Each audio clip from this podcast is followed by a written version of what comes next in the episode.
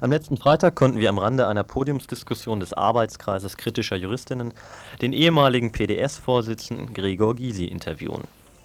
Das Interview entstand unter dem Druck der deutschen Hausmeister, die kompromisslos um Punkt 22 Uhr Politprominenz und einfaches Volk aus der Aula scheuchten. Leider ließ sich daher auch nicht genauer darauf eingehen, wie Gysi sich die Transformation des Kapitalismus vorstellt, wie er marktwirtschaftliche Mechanismen, aber nicht Prinzipien erhalten will und wie sein breites Bündnis gegen den Faschismus aussehen soll. Vieles blieb also unklar, dennoch ist das Interview interessant, schon allein deshalb, weil Gysi, wenn er die linke Selbstbezogenheit kritisiert, zweifellos oft recht hat. Der Anspruch der PDS, eine linke Alternative zur SPD zu sein, was genau, wie genau grenzen Sie sich ab von, der, von den Linken in der SPD? Also zunächst mal ist ja meine erste Aufgabe nicht Abgrenzung. Es geht mir nicht darum, jeden Tag zu definieren, wie ich mich von wem unterscheide sondern wir versuchen eine bestimmte Politik zu machen und wenn andere damit übereinstimmen, ist es gut. Das stört mich überhaupt nicht. Ich habe dann damit auch keine Probleme. Also wenn plötzlich die CDU für die ersatzlose Streichung des Paragraphen 218 wäre, würde ich meine Meinung diesbezüglich nicht ändern und immer noch für die ersatzlose Streichung sein. Äh, auf der anderen Seite ist es so, dass äh, es natürlich auch zu den Linken in der SPD einen Unterschied gibt. Zunächst mal den, dass sie sich ja überhaupt nicht formieren. Sie sind ja gar nicht kenntlich. Sie müssen sich die Einzelnen rauspicken und mal bei einer Abstimmung sehen, wer da wie welche Meinung hat.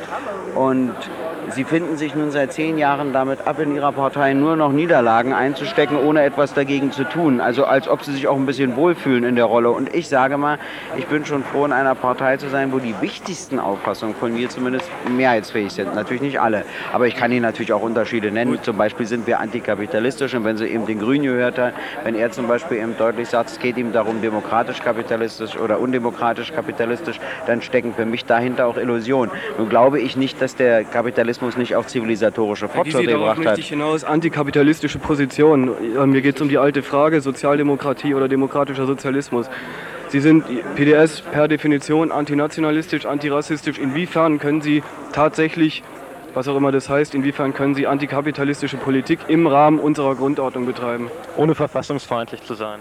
Das ist gar nicht so schwer, weil, weil das Grundgesetz zum Beispiel überhaupt keine Wirtschaftsordnung vorschreibt.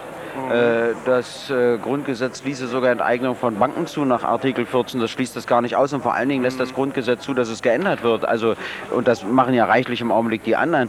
Äh, einer der führenden Politiker der CDU, CSU hat mich einen Verfassungsfeind genannt. Da habe ich ihm gesagt, ja, vielleicht hatte ich ja mal so eher eine Ziele, aber ich komme ja gar nicht dazu. Ich muss die ja jeden Tag verteidigen, weil sie sie jeden Tag angreifen. Also im Augenblick läuft ja die Welt ein bisschen andersrum. Aber jetzt zu der eigentlichen Frage.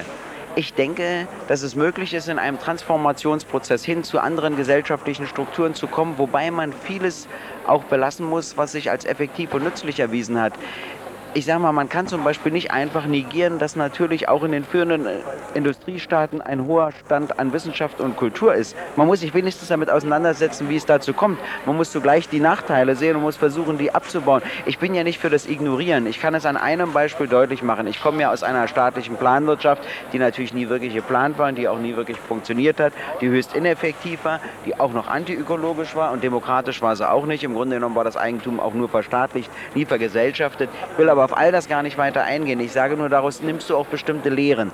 Und eine der Lehren ist zum Beispiel, dass ich sage, und das, das wird gleich hier einen Widerspruch auslösen, dass ich sage, marktwirtschaftliche Mechanismen sind erforderlich. Aber jetzt komme ich zu etwas, dem Sie vielleicht zustimmen würden, aber dann würde sich eine zweistündige theoretische Diskussion anschließen, dass ich nämlich sage, das bedeutet aber keinesfalls, dass sich die marktwirtschaftlichen Prinzipien durchsetzen dürfen. Weil letzteres bedeutet nämlich ein Ressourcenabbau, der die Lebensgrundlagen der künftigen Generationen stört. Der Verzicht auf ersteres bedeutet aber, sich mit einem Grad an Ineffektivität abzufinden, was letztlich dann übrigens auch antiökologisch ist. Halten Sie es dann also mit Habermas, die Reformierung des Kapitalismus bis zur Unkenntlichkeit? Oder? Nein, ich sag mal, na gut, also Sie können das ja alles formulieren, wie Sie will. Man muss ja sich ja nicht um Begriffe streiten. Wir haben bestimmte Visionen, wir haben bestimmte programmatische Vorstellungen, wir machen eine ganz konkrete Politik. Ich glaube, dass diese Gesellschaft transformierbar ist hin in eine ganz andere Qualität. Es gibt andere Gesellschaften auf dieser Erde, die sicherlich nicht transformierbar sind. Ich denke, dass das möglich ist. Es kann auch ein Punkt kommen, wo nichts mehr zu verändern geht, wo man über völlig anderes nachdenken muss. Für mich ist nur das Wichtigste, dass man als Linker auch begreift, dass man nicht sozusagen dafür geboren ist, klüger ist, als die ganze Welt zu sein und deshalb das Recht hat, also diese ganze Avantgarde-Theorie, weil man mehr Einsicht in den Gang der Geschichte hat, den auch zu bestimmen, was eine Vorstellung ist, die letztlich immer in der Diktatur endet, sondern auch als Linker muss man sich halt der furchtbaren Mühe unterziehen, eine Mehrheit in der Gesellschaft davon zu überzeugen, dass sie bestimmte Veränderungen will, die man auch will. Und wenn man das nicht gelingt, dann hat man versagt, aber nicht das Recht, gegen die Mehrheit in der Gesellschaft diese Veränderung durchzusetzen, auch nicht mit Gewalt.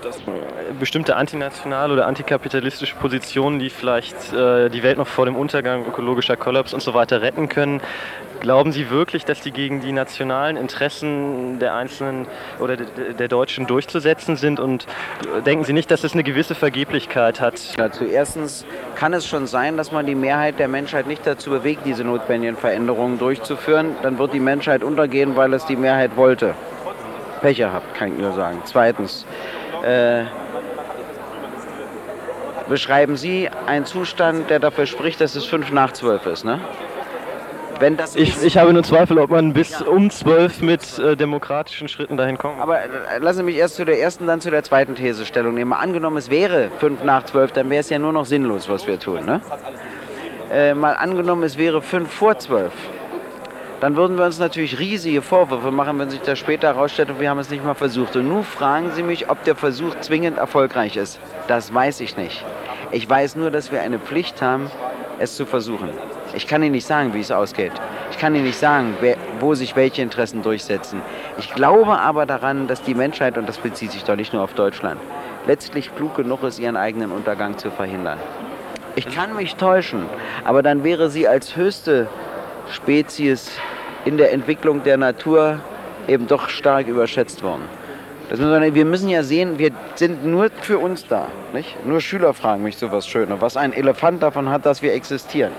Er hat wirklich nichts davon, das ist wahr. Das heißt also, wir müssen uns schon aus uns selbst definieren und das führt dazu, dass wir auch selbst das wollen müssen, die Veränderungen, das Überleben und alles. Und da kann es sein, dass sozusagen bei einer Mehrheit von Menschen sich andere Interessen durchsetzen, die dann den eigenen Untergang sich vollziehen, dann wäre es nicht zu stoppen. Ich glaube an diesen hohen Grad an Unvernunft letztlich nicht. Allerdings kommt es darauf an, die Bedingungen so zu gestalten, dass diese Erkenntnisse überhaupt entstehen können.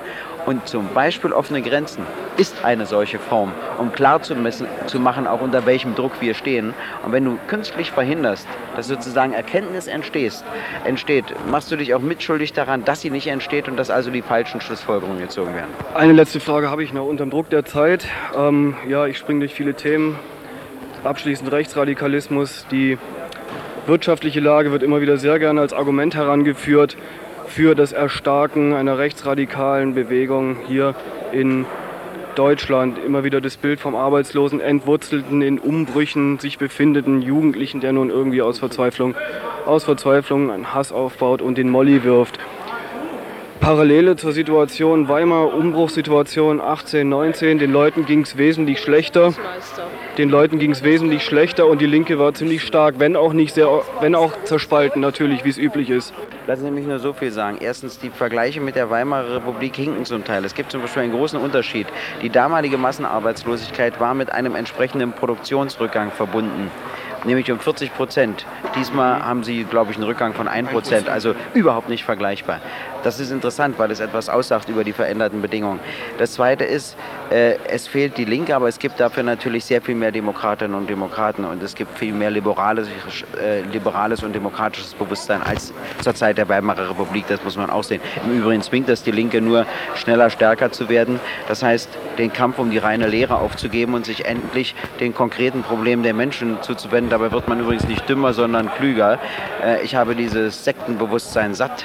Ich habe auch linke Arroganz satt, sage ich. Das heißt, links sein alleine bedeutet noch nicht sympathisch zu sein. Ich freue mich, dass es aber auch sowas gibt. Und das Letzte, was ich Ihnen dazu sagen will, ist, äh, wir müssen eben auch sehr viel breiter werden in unserem Bündnisdenken. Man muss begreifen, dass gegen Faschismus und faschistische Gefahr wirklich sehr, sehr viele Menschen sind. Und man sollte sie dann nicht instrumentalisieren und zwingen, gleich links im eigenen verstandenen Sinne zu werden. Wenn man mit ihnen gemeinsam gegen Faschismus vorgehen kann, ist das schon eine Menge und das reicht dann auch.